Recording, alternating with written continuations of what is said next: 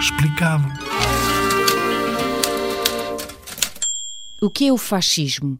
Foi um movimento político que nasceu na Itália. O país era liderado então por Benito Mussolini. E é quando um líder leva por diante uma forma autoritária e conservadora de governar. Há um pensamento político único, não há liberdade para dar opiniões contrárias, há um partido apenas, um culto do líder, despreza a democracia, escolhe castigar determinados grupos sociais e aspira a expandir-se de forma agressiva para dominar povos mais fracos.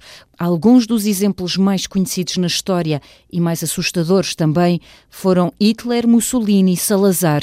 Quando falo de uma era de engrandecimento. E Franco, mas houve mais. E é importante que estejam atentos, que leiam, que se interessem, para que não volte a haver fascismo.